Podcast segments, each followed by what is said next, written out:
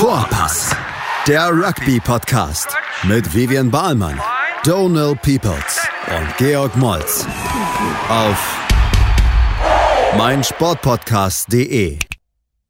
Hallo und herzlich willkommen zu unserer Rugby-Podcast Vorpass.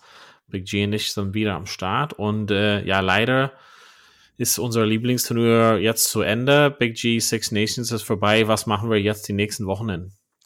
Ähm, ich habe schon nachgeschaut. Es äh, Vorfreude auf die Sommertouren, obwohl dafür sind es noch vier, fünf Monate hin, sage ich mal so. Ähm, Deutschland, Bundesliga fängt wieder an. Also ich sehe da überhaupt, kann man halt schlechter zuschauen, aber ähm, die Spannung äh, ist, ist gleichbedeutend mit, den, mit der Spannung der Six Nations, denke ich. Wo und wie hast du geschaut am Wochenende? Äh, wo fangen wir an? Ich. also ein Spiel habe ich nicht geschaut, so viel kann ich schon mal sagen, und das war Wales Italien. Dann. Irland habe ich noch zu Hause geschaut und ähm, das letzte Spiel habe ich bei Mauli geschaut, ähm, dem Kollegen, weiß nicht, hast du den kennengelernt? Rugby League Kollege, ja. Rugby League Kollege, der Genau, von aus Unterführung vom Training. Der eigentlich nur zwei, der besitzt nur zwei T-Shirts, einmal Rugby League Deutschland und einmal irgendein Heidelberg-T-Shirt oder so vom HRK. Meinst du Rugby-mäßig oder so in seinem gesamten Leben? In seinem weil gesamten das, Leben, weil er wirklich wow. nur mit den beiden Sachen rumläuft. Äh, okay. Weil er einmal, weil er, glaube ich, mal vor x Jahren in der zweiten Mannschaft von Heidelberg gespielt hat oder so. Damit ziehe ich ihn halt die ganze Zeit auf. Auf jeden Fall war ich bei dem zu Hause zum dritten Schön. Spiel. Und du? Ich wollte mit meinem Freund in Irland gucken zu Hause und dann Freund, hat sich plötzlich Freunde. Genau, plötzlich ergeben, dass sein Sohn ähm, den Corona-Test positiv den Tag davor hatte und dann haben wir doch lieber äh, getrennt voneinander. Das heißt, ich habe einfach zu Hause bei meiner Mutter das geschaut, alleine ähm, und habe eigentlich ganz in Ruhe mehr oder weniger alle drei Spiele geschaut. Und, äh, also messerscharfe Analyse wird es dann heute geben, weil du auch nüchtern hoffentlich warst, einigermaßen. Ich war, genau, ich habe also, hab auch zu meiner Freundin eben gesagt, dass ich in Irland die ganze Zeit kein, also wirklich keinen Alkohol getrunken haben, außer ähm, den Homebrew von meinen Freunden kurz gekostet. So ein Lager für dich, Big G, du warst auch ein Homebrew-Fan. Ja. Und ansonsten eigentlich tatsächlich nichts getrunken. Habe ähm, ohne Werbung zu machen ähm, Guinness alkoholfrei getrunken und es schmeckt eigentlich Bullshit. ganz okay. Ja. Im Ernst, okay. Ich musste halt Freitagabend äh, fahren, beziehungsweise habe dann meine Freundin so auch dann nach Hause gefahren und äh, genau das habe ich alkoholfrei gemacht. Und das war eigentlich okay. Kann, das fand ich positiv überrascht, sage ich mal so. Hm, hm, hm, hm. Okay. Aber zurück zu den Spielen, genau, ja, ich durfte das halt äh, nüchtern und irgendwie mit Analyse, beziehungsweise ähm, genau, wir können jetzt wahrscheinlich jetzt ein bisschen mehr Analyse äh, tätigen. Ich fand auf jeden Fall natürlich das Highlight wahrscheinlich trotzdem das Italien-Wales-Spiel, beziehungsweise die letzten paar Minuten und wie es ausgegangen ist.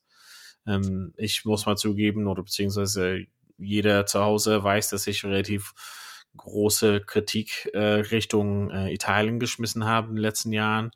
Ähm, muss man aber wirklich Chapeau sagen, ähm, dass dieses Jahr irgendwie eine Entwicklung zu sehen war. Das hatten wir ja dann auch über das Turnier gesagt, aber jetzt wurde auf jeden Fall gekrönt mit dem Sieg. Ähm, genau, auswärts. Ich meine, das ist schon, das ist schon eine Leistung, oder? Ja, aber.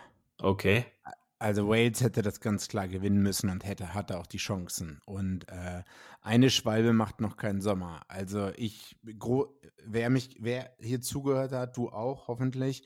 Ich habe Italien die Verbesserung gesehen, schon ja. im Frankreich-Spiel. In der Verteidigung, da hat man nicht mal eben sich äh, 50 Punkte einchecken lassen, wie noch die Saison davor oder davor. Da ja. ist einiges passiert, aber an jedem, also, also äh, 98 von 100 Spielen gewinnt Wales das halt. Ne? Äh, es sind halt mehrere Faktoren zusammengekommen. Ähm, einige Spieler waren vielleicht nicht ganz so frisch, die Körpersprache hat man gesehen, hat nicht ganz so, ähm, war nicht ganz so ansprechend. Einige Ref-Entscheidungen, die 50-50-Dinger sind doch schon in Italiens ähm, zu Italiens Gunsten ausgegangen. Und an jedem anderen Tag wird Wales das Ding gewinnen. Ich freue ich freu mich natürlich riesig, bin auch überhaupt nicht verbittert, dass ich das Spiel nicht gesehen habe eigentlich, weil ich draußen unterwegs war und sonst gucke ich mir jeden Scheiß an im Rugby, ja. Schaue mir halt irgendwie Zypern gegen sonst irgendwelche Spiele an oder äh, Georgien gegen Argentinien 2 und das ist das einzige Spiel, was ich verpasse. Ähm, und dann wird das halt so spannend, ja. Das nervt mich schon sehr. Aber also du, du sagst eher, Wales hat das Ding verloren. Italien, als also, Italien gewonnen. Ja, ja. ja, also ich will, also geil, wir haben uns alle gefreut. Ähm, ja. äh, unser Freund, äh, der Fullback, der kleine äh, 15er Capuzzo, was Capuzzo, ja genau, der, äh, der gesteppt hat und dazu eigentlich den Grundstein dafür einen Sieg dann am Ende gelegt hat, sage ich mal so. Ich, ich meine, letzte Woche habe ich mich noch über den lustig gemacht oder so, aber, aber so einen Versuch darfst du dir eigentlich als Wales gar nicht einschenken lassen in der letzten Minute. Also das ist, das ist geil anzusehen. Klar. Finde ich geil, findest du geil, ich fand es in der Wiederholung geil. Ich kenne Leute, die sagen, ah ja, ich habe es mit meiner Freundin geschaut und sie, das Spiel hat mich zum Riesenfan von Rugby gemacht, bla bla bla. Das ist ja auch super. Aber also hast du mal die Wales-Spieler gehört nach dem Spiel, was sie gesagt haben? Nee, das, das habe ich gar nicht gesehen. Also, also die waren alle halt fassungslos oder so, ähm, weil die gesagt haben, also sowas in, in 100 Jahren nicht oder so, ne? Das selbst ähm, der der Man of, Match, Man of the Match geworden ist, ähm, Josh Adams, glaube ich, der ja. seine Medaille dann noch abgegeben hat an ja. äh, Capuzzo, Capu, Capuazzo, naja, wie ja. auch immer. Äh, der meint, der hat halt gesagt, ja, einige einige von den Boys waren heute halt nicht da, ne? Die waren halt nicht switched on oder so, ne? Ja, aber ja. Das ist halt schon deutliche Kritik an seinen äh, Teammitgliedern, ne? Einige Pässe sind halt nicht angekommen. Hm, es waren mit zwei, drei Großchancen da.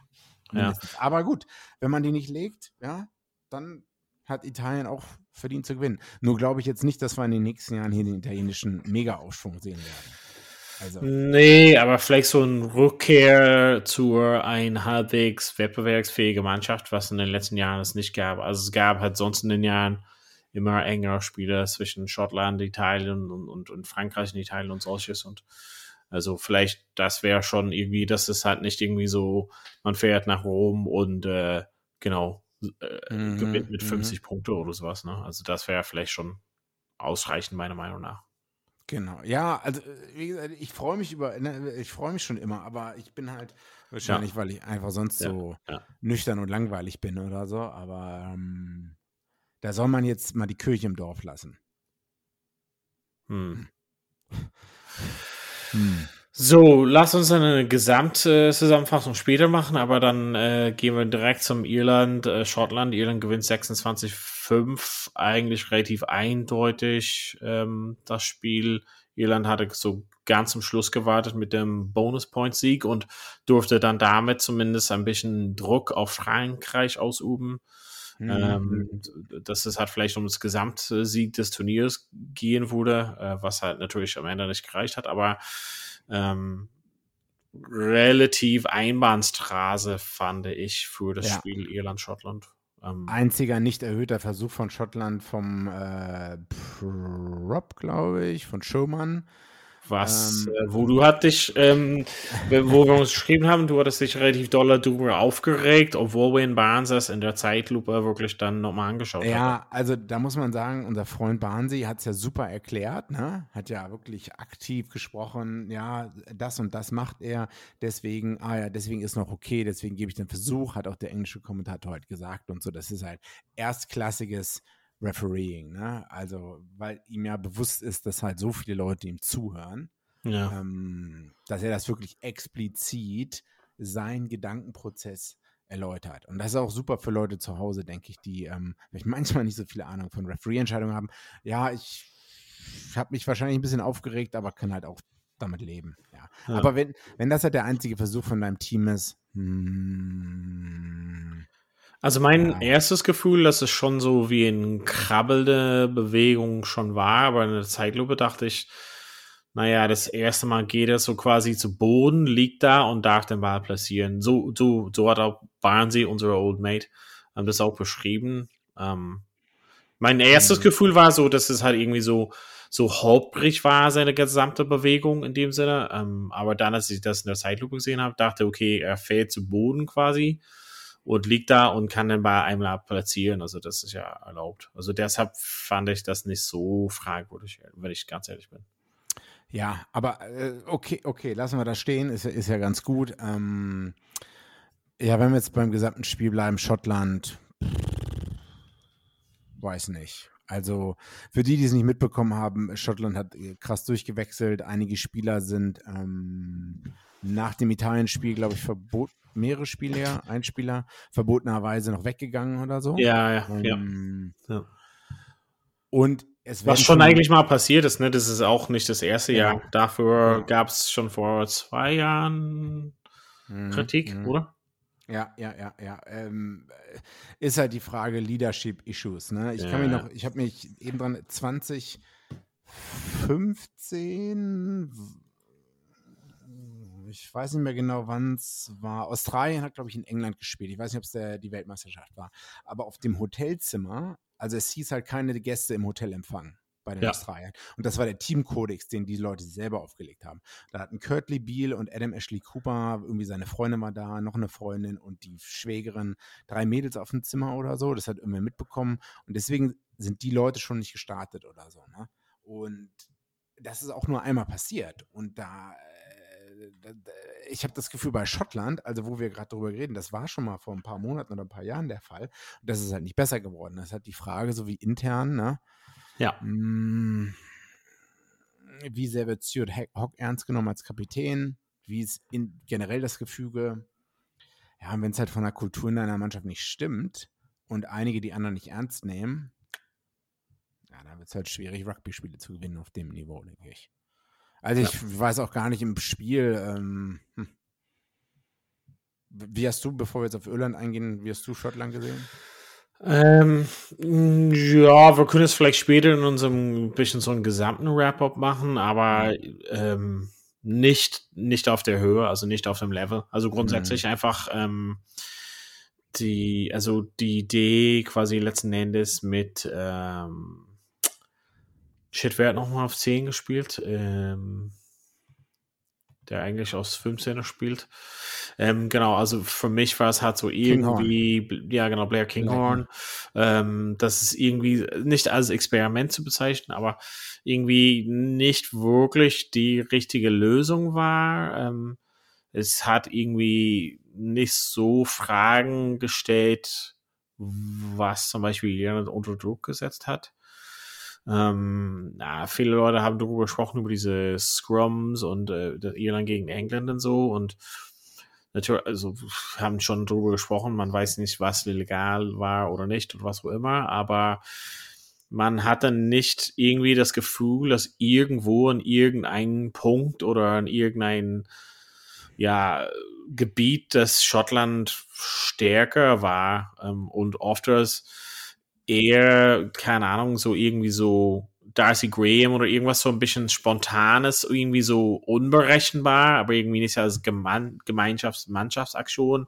War das Einzige, was irgendwie so mhm. dass die Verteidigung durchdringen könnte. Also war nicht irgendwie so, dass man sagen könnte, oh krass, Irland muss halt aufpassen für die, wegen der ersten Reihe von Schottland oder oh krass, der Sturm. Also mhm. es war, weißt du, das war irgendwie, die waren halt mein, also wie gesagt, meiner Meinung nach in, in vielen Gebieten unterliegend und ähm, ähm, ja, das war für mich irgendwie so nicht so schlüssig, wie ich verstehe, dass es hat so eine Problematik, aber Andererseits mit Finn Russell, also wenn er bestraft werden soll, dass sie irgendwie feiern war oder irgendwas gebrochen war, dann warum ist er in der 23 überhaupt?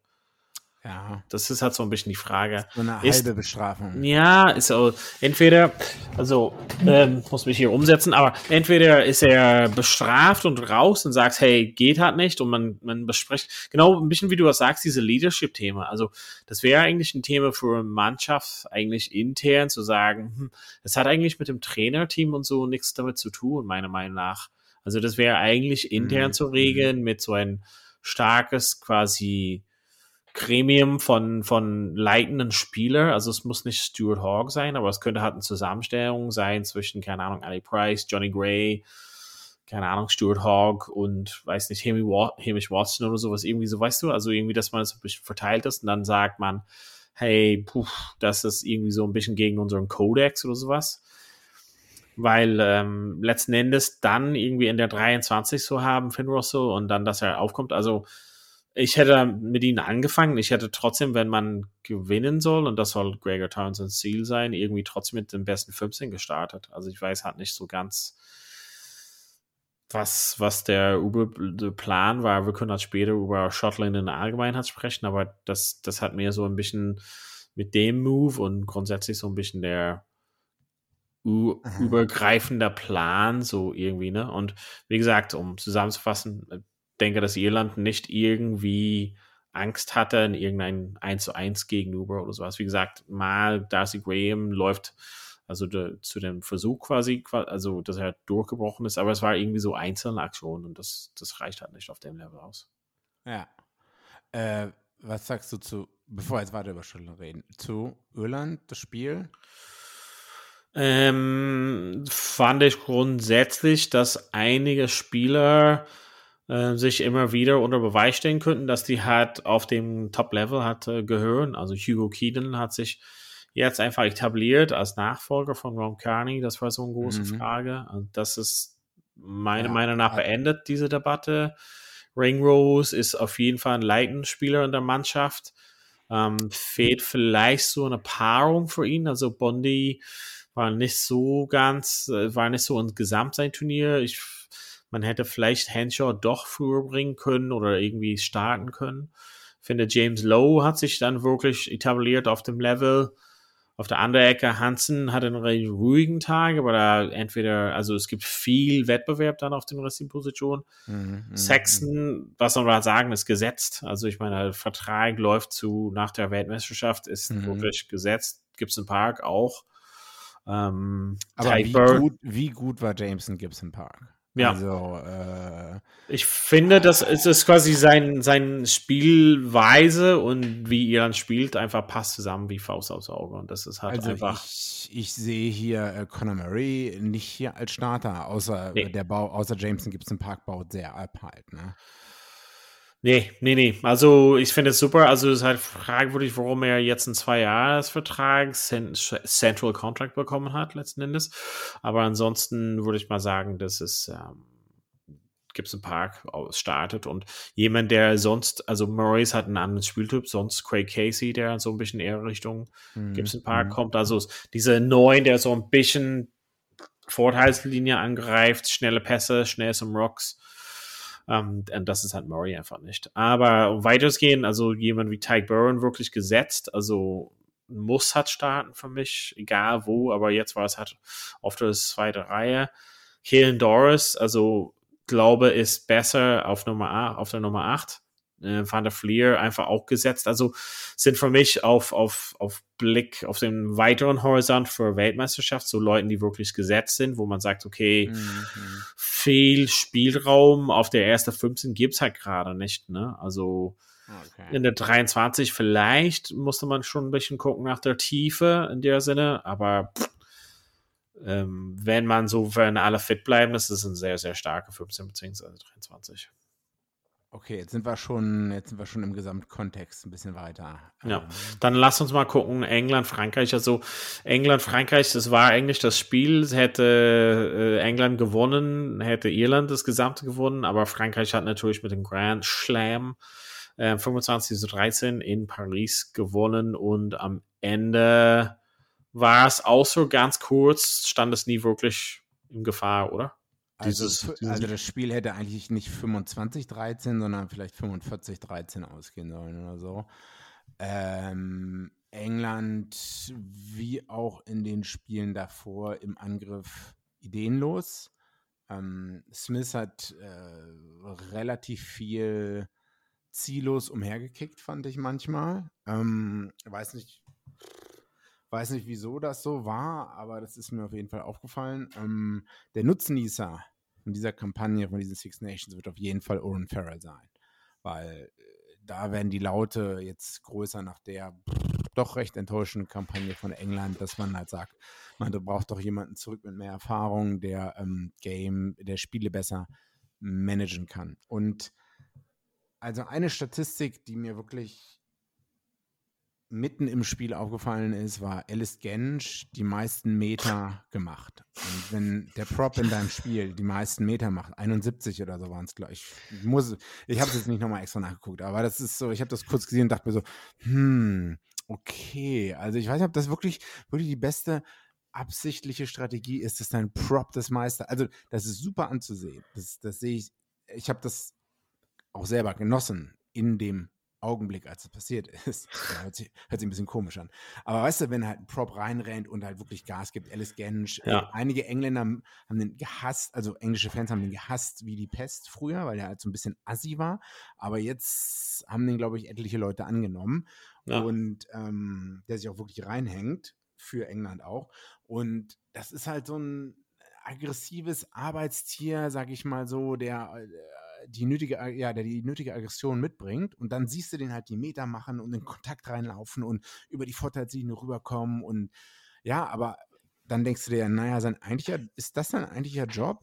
Und, und was hast du davon, wenn dein Prop dich so verausgabt und dann im Scrum halt den kürzeren zieht, weil er dann Straftritte ähm, vielleicht weggibt, sage ich mal so, ne? gegen Antonio Ulrich oder wer auch immer der Prop auf der anderen Seite war. Und Antonio.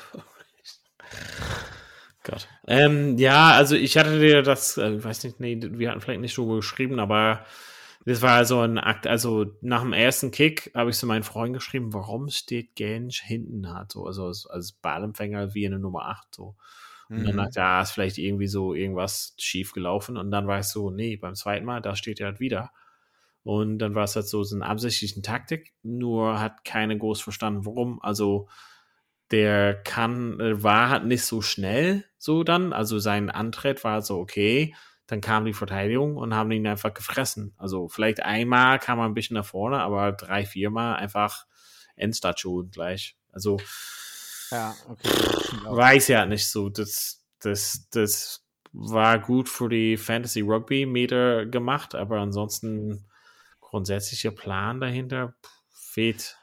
Also das ist auch die Frage, fehlt, braucht England mehr Struktur und ein Coach, der ihnen mehr sagt, was sie tun sollen oder das Gegenteil? Da bin ich mir noch nicht so recht, also eher so ein Joe Schmidt-Typ oder so, der genau sagt, in der Situation müsst ihr das und das und das machen. Ähm, weiß nicht, weil, äh, guck dir mal die Leute an, guck dir mal die äh, Starting Backrow-Spieler an von England oder so. Die das, äh, sind Wahnsinnsspieler und wieso haben die überhaupt nichts also wie konnten, und auch die, der Rest der Forwards, wieso konnten die überhaupt nichts, wie man sagt, kreieren, generieren, fabrizieren?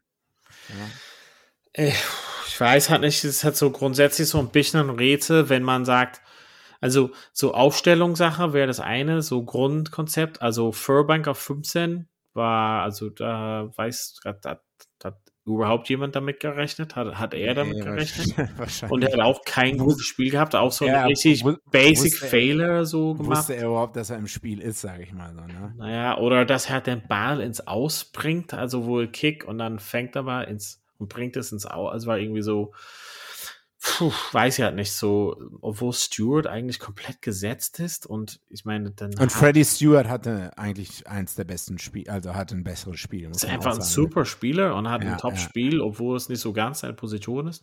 Und dann sowas wie, keine Ahnung, Ezekiel auf zweite Reihe und Courtney Laws, also klar kann Laws auf dritte Reihe, aber stell ihn doch mal in der zweiten Reihe anstatt Ezekiel, viel besserer Spieler und pack doch Dombrand und Simmons irgendwie, bringt das irgendwie unter einem Hut auf der dritte Reihe, also hm, es gibt genau, so viele gute dritte Reichspieler und der, also Ezekiel ist halt okay, aber es hat nicht auf dem Level. Also, so, also, das sind halt Kleinigkeiten und man kann ja sagen, okay, war das halt der Spielentscheid, aber naja, Spielentscheid für mich, England kickt zu Vorbank, er gibt den Ballbesitz direkt zurück nach, zu Frankreich und im Angriff hat er halt einfach nichts angeboten und Stuart hat ein tolles Spiel gehabt. Ja, weißt du, also die haben wirklich das Beste gegeben, aber irgendwie das, das fehlt halt was. Also du hast gesagt, wurde, was wurde Joe Smith mit der Mannschaft? Also ich glaube, Joe Smith wurde auf jeden Fall mehr rausholen als der jetzige England-Mannschaft. Das kann ich äh, mhm, zuversichern. Mhm. Und es ist also einen großen, so können wir gleich dazu kommen, so ein bisschen einen gesamten Wrap-up, aber wie geht's halt weiter für mich? Aber lass uns eher so ähm, feiern. Frankreich verdienten. Ja, ach so, das muss man auch sagen. Ja, den Sieg. Ähm, Fiku mit einer super starken Leistung grundsätzlich, wahrscheinlich Spiele des Turniers in, vielen Leuten, in den Augen von vielen Leuten. Ähm, puh, was kann man wirklich äh, über diese Mannschaft sagen, was noch nicht gesagt wurde? Fiku legt einen Versuch, Groß, Dupont, also Germany kickt halt geil. Puh, einfach England kam kurz nah dran, aber eigentlich war der Dominanz halt grundsätzlich da von Ja. Frankreich. Deswegen die Punktezahl, die Differenz hätte auch größer sein müssen, meiner Meinung nach. Ja, okay.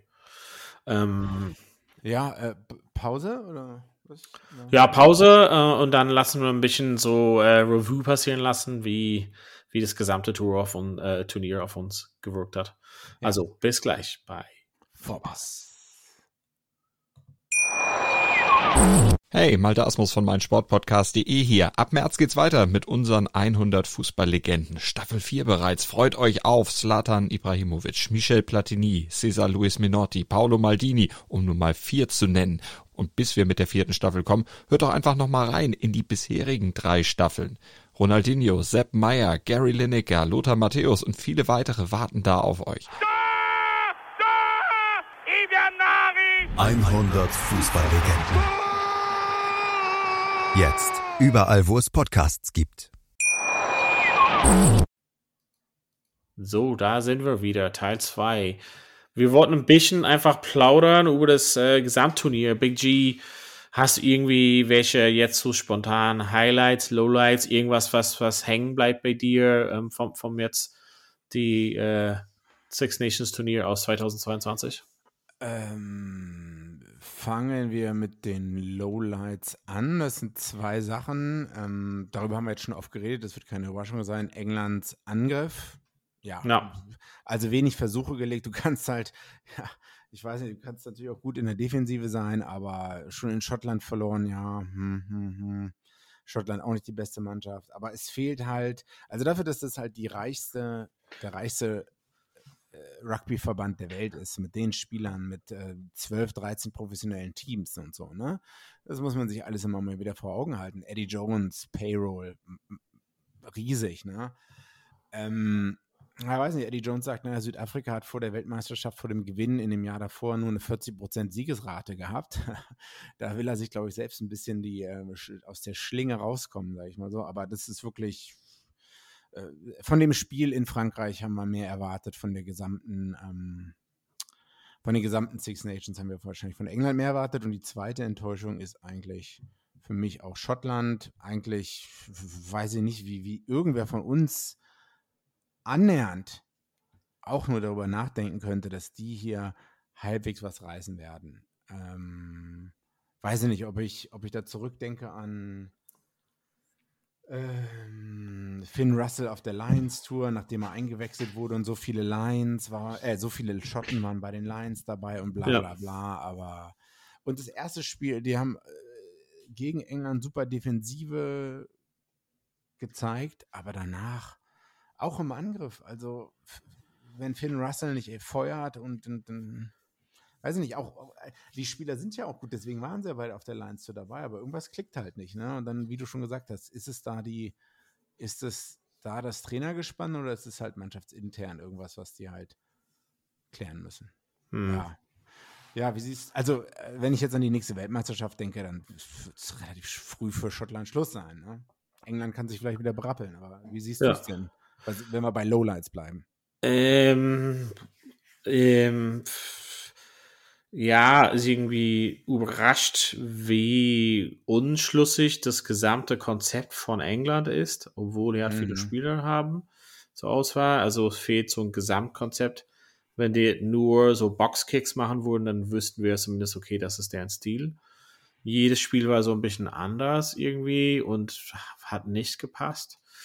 Ähm, ja, also Schottland, Schottland hat genau das gemacht, was ich tatsächlich so ein bisschen erwartet habe. So irgendwie so das so groß, große Töne gemacht und dann am Ende nichts geliefert, ehrlich gesagt. Das, das habe ich schon irgendwie erwartet und deshalb nicht so, fände ich es nicht so als Lowlight, sondern eher so ha, bittere Realität für den. Also das, dass sie halt nicht auf dem Level sind, halt letzten Endes. Ähm, und dass sie vielleicht ein bisschen tiefer ansetzen müssen und ein bisschen mehr Consistency liefern müssen. Einfach grundsätzlich, bevor die halt große Töne machen werden, dass die Mhm, Six mhm, Nations mhm. gewinnen werden. Also ähm, Wales, puh, Wales Bashing ähm, ist eigentlich ähm, tue ich ungern, aber irgendwie weiß halt nicht so. Ähm, man kann ja, man kann ja sagen, klar, da, da haben viele Leute gefehlt,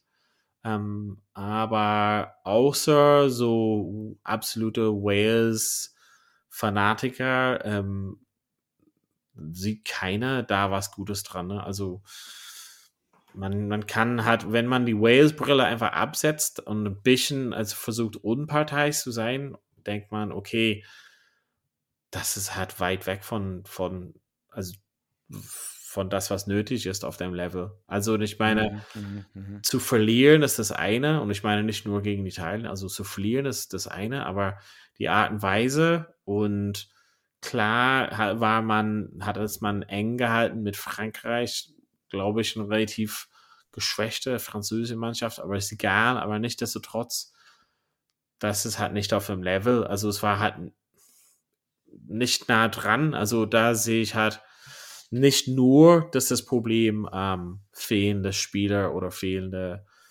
äh, Top-Spieler war oder verletzte Spieler war. Ähm, ist auch so ein bisschen irgendwo ein großes Projekt und irgendwie schließt es zu sehr an letztes Jahr. Also irgendwie trotz, trotz allem und das Schlüssel, also jetzt auf das, aus dem weiteren Blick, ähm, das Thema Wales zum Beispiel, wenn man spricht in diese Cycles, so World Cup Cycles, irgendwie das gesamte, wenn man das gesamte betrachtet, weiß ja nicht, sind die viel weiter als nach der letzten Weltmeisterschaft? Also sind sie in einer besseren Lage jetzt als zum Beispiel kurz vor der letzten WM mit, mit Gatland? Äh, können sie überhaupt besser sein? Ne? Das ist halt die Frage. Hat Gatland nicht alles aus den Leuten rausgeholt? Äh, das ist ja immer wieder, man man muss halt sagen, Wales, ja, also.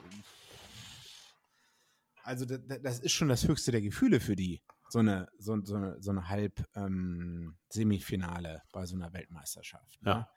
Ist halt die Frage, ob man da noch mehr aus den Leuten rausholen kann. Man kann natürlich argumentieren, 2011 Sam Warburton die rote Karte, vielleicht hätten es gegen Frankreich dann vielleicht geschafft und dann ähm, ja. im Finale vielleicht doch noch gegen Neuseeland gespielt, aber ja,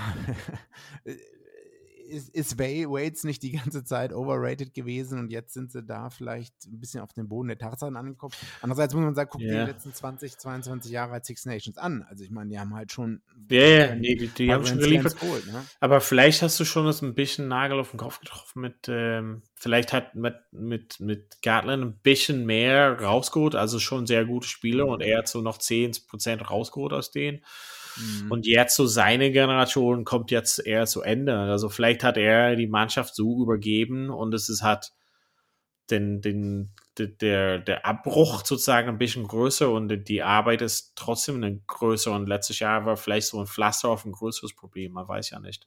Wir werden nicht mal sehen, wie die hat dann jetzt einen gesamten hat abschneiden, aber ähm, ich würde eher zu den positiven wechseln ja. und sagen, dass ich ähm, das sehr, sehr gut finde, dass Frankreich wieder am Start ist. Letztes Jahr war, waren die sehr nah dran und man hat schon Zeichen dafür gesehen. Ähm, man sieht schon, wie es halt ist, wenn so das gesamte Struktur passt zwischen Club und Nationalmannschaft und mhm. ähm, meine Verband und so alles da, da scheint jetzt nach einigen Jahren alles wirklich wieder zu laufen und man sieht das schon, dass es schön ist, wenn ein Plan zusammenkommt, dass sie halt sagen, okay, wir setzen uns das Ziel 2023 und legen halt alles so da drauf und bauen halt alles dafür auf. Ähm, und so langsam trägt sich jetzt die Früchte und das, das ist halt, ich glaube, Rugby grundsätzlich braucht eine starke Frankreich, um einfach ja. zum einen das Ansehen zu gewährleisten und zum anderen einfach wirklich eine starke nordhemisphärische Nation da zu haben, ja. der einfach so eine andere Art und Weise hat, eine andere Spielweise hat zu den anderen. Ne? Also ja. wie die spielen, eher so in diesem Toulouse-Style. Ähm, das, das ist nötig und äh, in den letzten Jahren hat das gefehlt, also in den letzten in den Jahren davor hat es gefehlt und das äh, hat mich auf jeden Fall äh, trotz meiner äh, Liebe für Irland, ähm, das hat mich einfach gefreut zu sehen, dass sie da, dass sie zurück sind. Mhm. Es kann für Kontinent, Kontinentaleuropa für Rugby nur gut sein, wenn Frankreich gut ist, sage ich mal so. Man muss sagen, Fußball-Weltmeister ist Frankreich geworden 2018. Ähm, und egal wie die Six Nations 2023 ausgehen, äh, ich glaube jetzt nicht, dass Frankreich da abschmiert, es ist, es ist super für die Rugby-Begeisterung in dem Land. Als Lead-Up Ja, Lead, ja, Lead ja, für 2023. Ähm, ich weiß nicht, ob Deutschland irgendwie oder jemand, andere Nation davon in Europa, im westlichen Europa noch davon, außerhalb der britischen Inseln davon profitieren können, aber ich hoffe es mal. Ähm. Also meine, na, Rugby verbindet man immer so ein bisschen, jeder weiß, dass in England irgendwie Rugby gespielt wird oder so, aber wenn ich oft das mal mit Leuten über Frankreich rede, die sagen, was, Frankreich, Rugby und so, dann muss ich so, ja, das ist schon die weit populärste Sportart, denke ich halt. Ne? Ähm, das wissen die Leute halt gar nicht. Und wenn da halt Ja. mehr los ist, rugbymäßig, mehr deutsche Zeitungen darüber berichten, dann ist, äh, vielleicht flammt das nur kurz auf oder so, aber alles mitnehmen, Ja. was es gibt, meiner Meinung nach. Ja, also, äh, Frankreich Highlight, hast du Ja, ne? und Highlight auch, glaube ich, mal grundsätzlich, ähm, dass quasi aus dem Autumn-Turnier oder Autumn Internationals, dass die Mannschaften wie Frankreich und Irland diesen Form, diese Leistung und ja, äh, Konsistenz. ja, also- Stärke.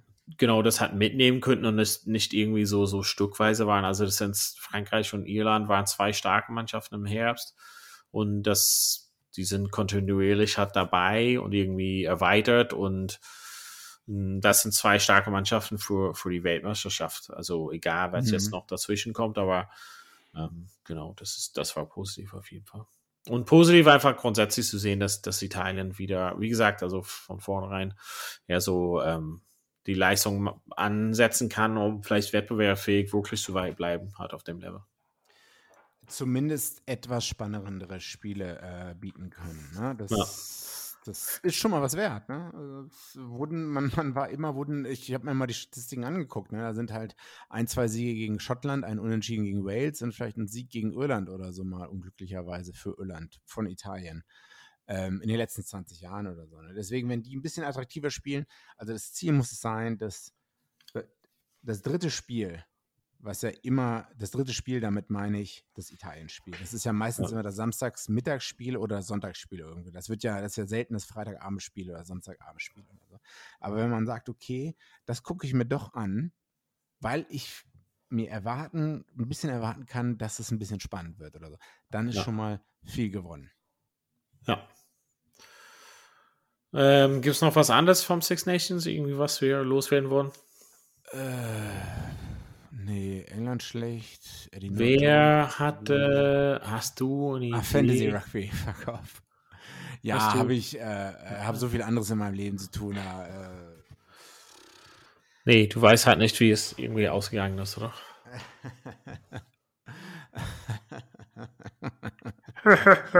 äh, In der Zusammenstellung, Zusammenfassung von unseren Ligen, ähm, Sag doch, wer ist denn auf Platz 1 mit wie vielen Punkten? Auf Platz 1 ist Nator, den, also außer du kennst, wer das ist, müssen wir noch herausfinden, mit 3987,7 Punkte und im zweiten Platz leider ich mit 3976,4 Punkten. Also wie viele Punkte Unterschied sind das? äh, kurz über 11, 12 Punkte. Hm. Ja. Das- Das, war halt einfach am letzten Spiel, habe ich einfach wirklich äh, ein bisschen versucht, ein bisschen zu schlau zu sein und habe Gareth Davies gewählt als äh, Gedränge halb, äh, anstatt ähm, Dupont und Davis hat sechs Punkte reingebracht, was natürlich äh, im Vergleich zu das von Dupont mit 73 irgendwie vielleicht doch nicht so schlau war. Aber so ist es halt manchmal. Grundsätzlich äh, war es ein gutes Turnier, außer zum Beispiel für dich. Du wurdest, also ich, ich weiß nicht, wie du bist, du warst so schlecht, dass ich nicht mehr auswerten könnte, wo, wie tief du warst in der Gesamtwertung. Also insgesamt bin ich noch, im- ich gucke jetzt Vorpass Rugby 2022, ja, ich bin auf Platz 21. ja, aber eigentlich andere- legen wir beide Ligen zusammen und da bist du noch schlechter. Also ich meine, das ist halt. Ja, naja. ich weiß auch nicht, wie das Was ist, also wo ist es alles schief gegangen bei dir? in der zweiten Runde, als ich nicht Ja. die Mannschaft aufgestellt habe, wahrscheinlich. Whoops. Keine. Ähm, ja, und dann ein anderes Mal habe ich auch noch gegambelt, glaube ich. Das war dann Runde 3 oder Runde 4. Da, äh, ich kriege es jetzt nicht mehr zusammen, wenn die aufgestellt habe.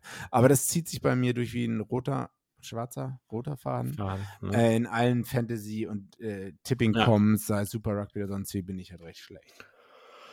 Ja, okay, wenn du weißt, wer NATO ist oder äh, NATO, wenn du weißt, wer du bist, äh, schreibe uns mal ähm, at, ähm, fragen at vorpass.de und wir setzen uns mit dir in Verbindung und äh, überlegen uns, was wir halt dir schenken können, beziehungsweise Zeit mit uns. Äh, auf jeden Fall geht, das geht immer. Also ich will noch nicht mal Zeit mit mir selber verbringen. Wie sollte dann andere davon was haben? Aber naja. grundsätzlich sehr spannend. Ich hatte auf jeden Fall neben den gesamten auch viele Nebenwetten, zum Beispiel unter anderem mit dir und äh, unser guter Freund Jan Simon zum Beispiel. Also vieles, viel, viel Gutes für mich springt dabei raus, muss ich mal zugeben. Ja, ja, also wir werden in Berlin irgendwie mal essen gehen. Meckes, kleines Happy Meal oder so für 8 Euro. Da werde ich die Spendierhosen anziehen, wenn ich nach Gut. Berlin komme. Endlich mal. Endlich mal. Was gibt's in der Rugby-Welt sonst? Rugby Trophy oder wie man das auch immer sagt. Deutschland hat gegen Schweiz gespielt als ähm, Appetizer, will ich jetzt nicht sagen, für die Six Nations. Aber ähm, ja, zu Hause in Heusenstamm hat Deutschland gegen die Schweiz gespielt und man hat gegen die Schweiz im Hinspiel verloren. Äh, und zwar, ich weiß gar nicht mehr wie viel. Hm, auf jeden Fall letztes Jahr hat man, ähm, oder vorletztes Jahr noch verloren. Und da, äh, Deutschland hat auch gegen Belgien noch verloren vor ein paar Wochen, glaube ich, auch noch. Lange Rede, kurzer Sinn. Also 500 Zuschauer in Heusenstamm es war ultra windig.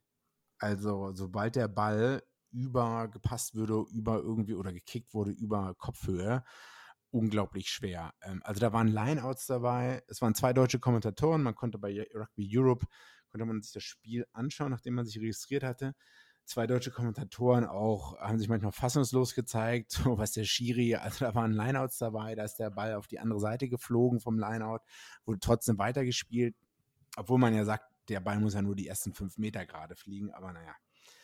Ähm, ja, weiß ich nicht, die erste Halbzeit mm, hat man vielleicht die Schweiz ein bisschen durch eigene Fehler und durch eigene Unachtsamkeit die Schweizer überhaupt mitspielen lassen.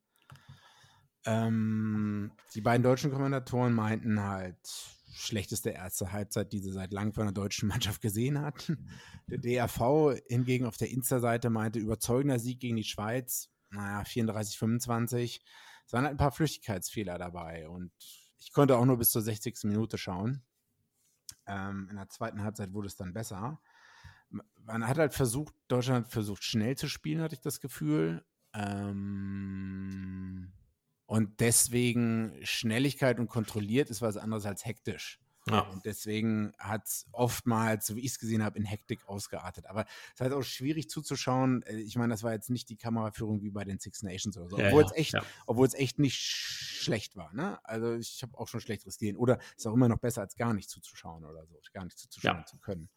Ähm, ja, das war so ein, so ein Sieg, den man einfach das Ding muss man einfach gewinnen, wenn man irgendwas in Europa halbwegs reißen will oder so. Wenn man überhaupt in dieser Six Nations C oder in der zweiten Gruppe da äh, irgendwie bestehen will, dann muss man die Schweiz schlagen, weil es vor dem Spiel hatten, glaube ich, beide Mannschaften ähnlich viele Punkte, waren so im Mittelfeld, unteren Feld eher, sage ich mal so. Weil Belgien und Polen sind auch noch davor. Ich weiß jetzt nicht, was mit den Spielen gegen die Ukraine ist. Äh, und wie das mit, den, mit, dem, mit Russland in der, in der ersten, wie es auch immer heißt, in der, in der Liga da drauf gewertet wird oder so. Naja, auf jeden Fall habe ich das auch geschaut. Ähm, das heißt, Deutschland, das Spiel gegen Ukraine wird meistens, meines Wissens jetzt nicht mehr stattfinden, was in ein, zwei Wochen stattfinden sollte. Und dann war es das, glaube ich. Äh, Georgien hat gegen Spanien gewonnen. Also die standen schon vorher als Nummer 1 fest von der Zweijahreswertung und haben jetzt auch halt die, ähm, die Liga da gewonnen. Äh, also Championship 2022 heißt das, glaube ich. Ähm, mit 20 Punkten und ähm, haben auch nur einmal unentschieden gespielt gegen Portugal, was wahrscheinlich eher eine Überraschung war. Rumänien hat, hat äh, erwartete, erwartungsmäßig gegen die Niederlande gewonnen und wird als äh, europäische Mannschaft an diesem Rapid Charge Turnier teilnehmen. Ja, ansonsten Super Rugby. Wie super war das? ja, viele Spiele abgesagt wegen Covid oder zwei oder drei Spiele abgesagt. Äh, Rebels wieder enttäuschend. Fijian Drewer wird immer besser, mussten sich ganz knapp Western Force geschlagen geben. Und Spiel des Wochenendes war wahrscheinlich Reds gegen Brumbies. Ähm, wahrscheinlich der Kampf der beiden besten Fly-Halves, die in Australien spielen, äh, Noah Lolesio und James O'Connor. Ähm, ja, ich habe es auch morgens geguckt, das Spiel, war ganz gut anzusehen, aber äh, wie war denn das Ergebnis? Muss ich nochmal nachschauen. Also so, so toll kann es auch nicht gewesen sein, ansonsten wüsste ich es noch. Also ich, ich denke immer noch, dass in Runde 9 oder 10, wenn es dann halt zum Clash gegen die Kiwi-Teams kommt, dass da die Australier untergehen werden. Lass mich gerne eines Besseren belehren. Wie immer. Äh, ja. Ansonsten Deutschland, Super Rugby, Six Nations. Ach, äh, ja. zweite Bundesliga geht auch wieder los. Nächstes, dieses Wochenende. Spannend ähm, für dich, aber nicht zum selber Spiel? Nee, äh, Knie immer noch nicht okay. Aber alle, die in München sind oder Umgebung, ähm, Unterführung zu Hause gegen MRFC. Unterführung wahrscheinlich die Unterma und Überraschungsmannschaft der zweiten Bundesliga Süd, ohne uns über den Klee loben zu wollen. Äh, spielen gegen den MRFC, die immerhin zwei Nationalspieler in ihren Reihen haben. Äh, die Nummer, mhm. ich glaube, die Nummer 8 und Nummer 10 haben für Deutschland gespielt am Wochenende und die werden auch beim MRFC auflaufen, sobald, soweit ich informiert bin. Ja, das ist mein Wochenende. Ich werde Bratwurst verkaufen, denke ich und am Donnerstag beim Training ein bisschen, bisschen den Jungs ein paar, paar Tipps geben und so, ne, weißt du. Ah ja, na klar. das kenne ich von dir so, so gute. Ähm, dann sagen wir wahrscheinlich Tschüss für heute, oder? Sonst? Ja, okay. Ich kann noch ein bisschen von meinen Knieschmerzen erzählen. Nee, das, das machen wir wann anders. Das machen wir privat. Dann sagen wir auf jeden Fall vielen Dank, besonders auch fürs Mitmachen beim Fantasy Rugby. Hat, glaube ich, auf jeden Fall Spaß gemacht, besonders, äh, dass ich auf jeden Fall immer wieder äh, Big G geschlagen habe. Und wir bedanken uns fürs Zuhören heute und sehen bzw. hören uns nächste Woche wieder bei Vorpass. Vorpass. Der Rugby-Podcast mit Vivian Bahlmann Donald Peoples und Georg Moltz auf meinsportpodcast.de. Wie baut man eine harmonische Beziehung zu seinem Hund auf? Puh, gar nicht so leicht. Und deshalb frage ich nach, wie es anderen Hundeeltern gelingt, beziehungsweise wie die daran arbeiten. Bei Iswas Dog reden wir dann drüber. Alle 14 Tage neu mit mir, Malte Asmus und unserer Expertin für eine harmonische Mensch-Hund-Beziehung, Melanie Lippisch. Iswas Dog? mit Malte Asmus. Überall, wo es Podcasts gibt.